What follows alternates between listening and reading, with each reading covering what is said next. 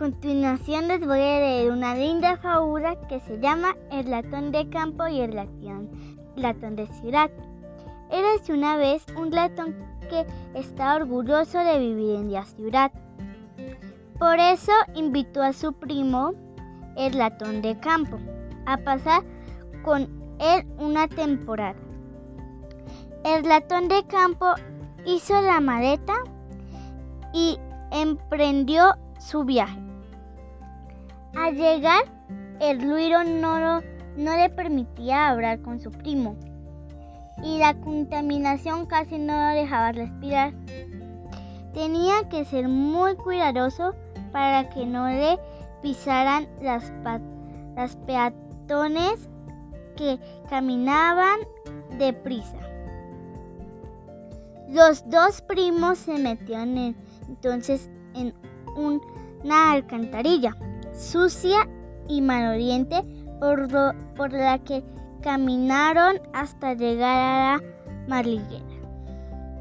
El latón de ciudad le llevó a, la despensa de una casa para comer, pero cuando iba a probar el queso, un gran gato los intentó cazar.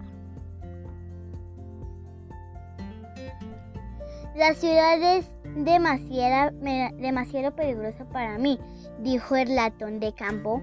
Me vuelvo a mis prados, donde todo es limpio y silencioso y donde puedo comer el trigo tranquilo. El ratón volvió a su casa y allí pudo hacer su vida sin sobresaltos y comprendió que la tranquilidad es mejor que muchos otros lujos.